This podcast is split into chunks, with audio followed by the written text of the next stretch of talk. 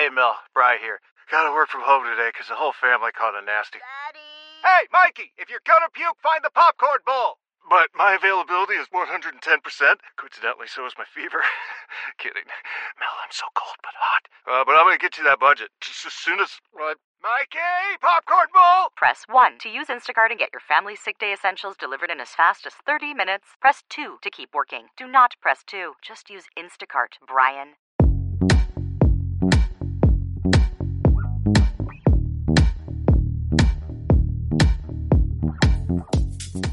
¿Qué tal? Mi nombre es Briso y te doy la bienvenida al episodio 13 de Sandia Byte, mi podcast personal en el que hablo sobre temas relacionados con tecnología, internet, innovación y cultura digital. La verdad es que ya hacía mucho que no escuchaba la sintonía de Sandia Byte y la echaba de menos. ¿Cómo lo lleváis?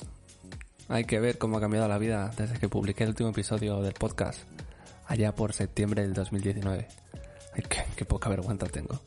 Tenía que haber, estaba claro que tenía que volver y no hay mejor momento que estos tiempos de confinamiento para volver a, coger impulso con el podcast. Es increíble cómo ha cambiado el panorama este 2020.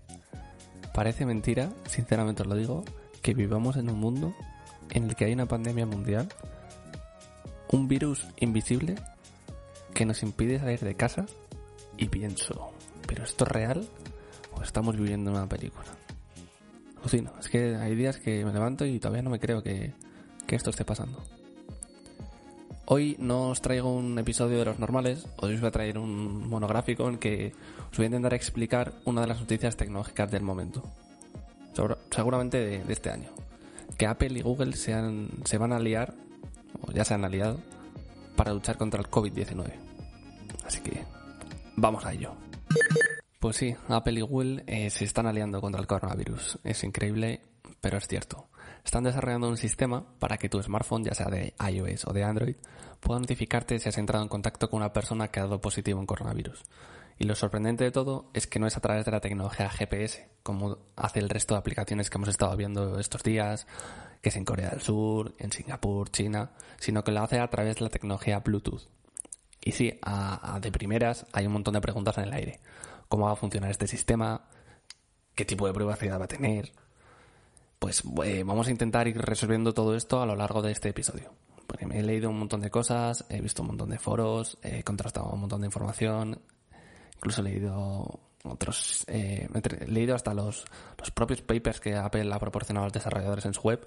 Así que os voy a, os voy a contar cómo va a funcionar, o sea, cómo va a funcionar este, esta tecnología o este sistema que han ideado estas dos empresas, eh, en el que ambas dos eh, dicen que la privacidad es lo más importante.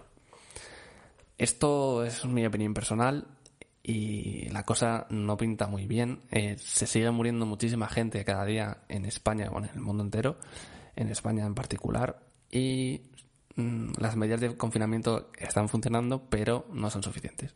Yo creo, eh, no, pero aquí no soy ningún experto ni nada, que necesitamos, eh, para parar este virus, necesitamos una combinación de dos cosas. Eh, hacer muchos test a la población y una herramienta digital que rastree y que permita mantenernos alejados del virus para, pues, para no seguir propagándolo sin control, porque es que el virus no, no se ve. Necesitamos que alguien nos avise o que nos, nos alerte de, de que hay virus alrededor. Aquí es donde, donde vienen los problemas. ¿Necesitamos sacrificar nuestra privacidad a cambio de la salud? Pues eh, evidentemente la respuesta es no.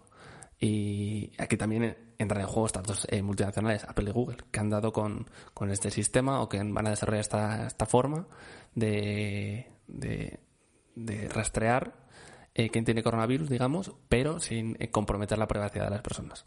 Entonces, eh, os lo voy a contar de dos formas. Primero os voy a contar en qué consiste lo que van a hacer y luego os voy a explicar en un ejemplo que es como más, o sea, como se aprende mejor las cosas, como lo entiendes mejor, un ejemplo práctico de cómo funcionaría esto.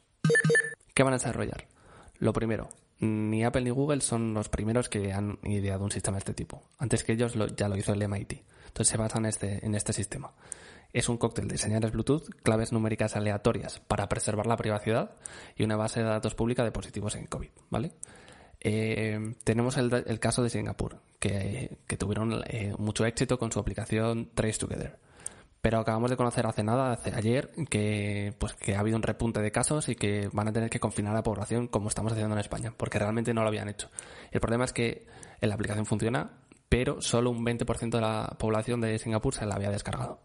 Y lo que ofrece Apple y Google es eh, completamente diferente. Ellos ofrecen que directamente en todos los sistemas operativos de iOS eh, o de Android, que es prácticamente el 99% de, de, los teléfonos del mundo, pues tengan este sistema ya directamente integrado, que no te lo tengas que descargar, ¿vale? Esto va a ser una integración que va a llegar más tarde, pero eh, al principio ofrecen el sistema para que los gobiernos creen una aplicación que, que tenga esta tecnología. Luego ya en el futuro, digamos que más adelante, aparecerán todos los teléfonos por defecto, pero al principio lo van a sacar para que los, cada gobierno se haga su aplicación. Entonces funcionaría que, por ejemplo, el gobierno de España crearía una aplicación sobre el COVID-19 que podría eh, intentar que fuera obligatoria, que todo el mundo la apareciera en el teléfono y que tú, si quieres, eh, aceptar descargarla o no, ¿vale? Y te aparecería la aplicación y, ya está. Eh, lo único que te dicen es, lo único que han dicho que estaría disponible eh, digamos, eh, la API para que los desarrolladores o el gobierno, los gobiernos de turno, pueda crear la aplicación en mayo más o menos y que la integración en todos los teléfonos del mundo pues sería un pelín más tarde. Pero bueno, dan ese espacio para que los gobiernos vayan diciendo qué van a hacer o etc. Y ahora que ya sabemos cómo va a funcionar más o menos, la mezcla de tecnología Bluetooth, eh, corta, señales de corta distancia, claves numéricas y una base de datos común, vamos a ver el ejemplo. ¿Cómo va a funcionar esto? Imaginad que dos personas, Rocío y Alex, tienen descargada la aplicación que ha desarrollado el gobierno de España con el estándar de Apple y Google, en el que, como os he dicho antes, la privacidad lo es todo. Rocío y Alex coinciden en autobús camino al trabajo y están a una distancia de medio metro durante un tiempo de 10 minutos. En ese momento, sus teléfonos, por medio del Bluetooth, intercambiarán eh, un código único y aleatorio que se cambia cada 15 minutos en cada teléfono. Pongamos que es una cadena alfanumérica como la del Wi-Fi cuando lo instalan por primera vez y que por tanto esos mensajes son eh, aleatorios y no utilizan GPS y no tienen ninguna información privada ni de Rocío ni de Alex. Mientras eso ocurre, tanto el teléfono de Rocío como el de Alex siguen recibiendo mensajes aleatorios de móviles de personas que tienen alrededor. Por tanto, aquí tenemos dos cosas. Tenemos el teléfono de Rocío que manda su mensaje aleatorio al de Alex y el de Alex que lo recibe, lo guarda y manda el suyo al de Rocío que también lo recibe y lo guarda. Esto ocurre eh, cada 10 minutos si la persona, si las dos personas están a medio metro de distancia o menos. ¿Vale? Entonces, si están media hora, pues intercambiarán tres códigos cada uno. Y así sucesivamente. Por tanto, ambos teléfonos recordarán todos los mensajes que han enviado a otros teléfonos y todos los que han recibido de otros teléfonos, que también estaban eh, cerca, ¿vale? Y así será durante 14 días. A partir de 14 días eh, se irán borrando los, los códigos. Hasta aquí, todo claro, ¿no? Imaginaros que a los cinco días Alex empieza a tener eh, fiebre, tos seca, claro, síntomas de COVID-19. Entonces va al hospital, le hacen la prueba y se confirma la noticia. Es positivo, tiene COVID-19. Entonces en el hospital su doctor le da una clave de un único uso a un QR. Esto yo creo que debería ser así para evitar eh, falsos positivos. Y Alex introduce pues esa clave en su, su aplicación, le da a enviar y mandaría a la base de datos común todos los códigos aleatorios que ha enviado su teléfono en los últimos 14 días. Todos los suyos, ¿vale? Entonces, esa base de datos común guardaría los códigos de Alex que ha enviado a otras personas que han estado en contacto con él eh, durante los últimos 14 días. Recordar que esos códigos no tienen ninguna información personal de Alex, ¿vale?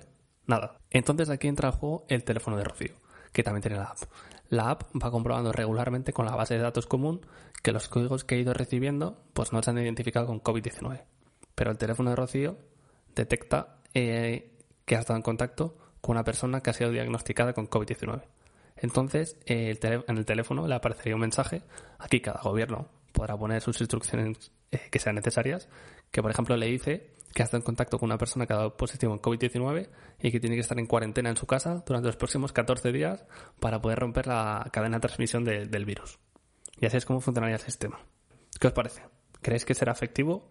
¿Creéis que lo utilizaremos en España? Pues ya iremos viendo cómo se va desarrollando. Resaltar solo que, en teoría no, será obligatorio, pero bueno, ya sabéis que esto es eh, pronto para saberlo. Todavía hay muchas preguntas sin respuesta, como por ejemplo, ¿Podremos desactivar el Bluetooth en algún momento determinado? Pues deberíamos poder. se podrán decidir qué días se mandan la información al, servidor eh, cuando están infectados y qué días no, pues no lo sabemos. Hay un montón de dudas que, que todavía no están resueltas. Eh, si, por ejemplo, estoy en mi casa, se me ocurre, estoy en mi casa y en la pared, eh, detrás de la pared está mi vecino que está a menos de medio metro, ¿le llegará el mensaje? ¿No? ¿Sí? Mm, ¿Se podrá decir que en casa no se manden mensajes? Pues no lo sabemos todavía. Pero bueno, para que sepáis un poco eh, cómo funciona todo esto. Iremos viéndolo en los próximos meses cómo, cómo esto afecta a nuestra vida cotidiana o, o, no. Y hasta aquí el episodio 13 de Sandia Byte. Espero que os haya gustado este monográfico sobre Apple y Google y que os haya quedado un poco más claro este sistema que, que van a lanzar en conjunto y que esperemos ayude a pues a parar el, el COVID-19, porque ya, ya va siendo hora de conseguir eh, frenar esto. Y bueno, nada más. Eh, nos escuchamos en el siguiente episodio, que estoy seguro de que va a ser muy pronto. Hasta luego.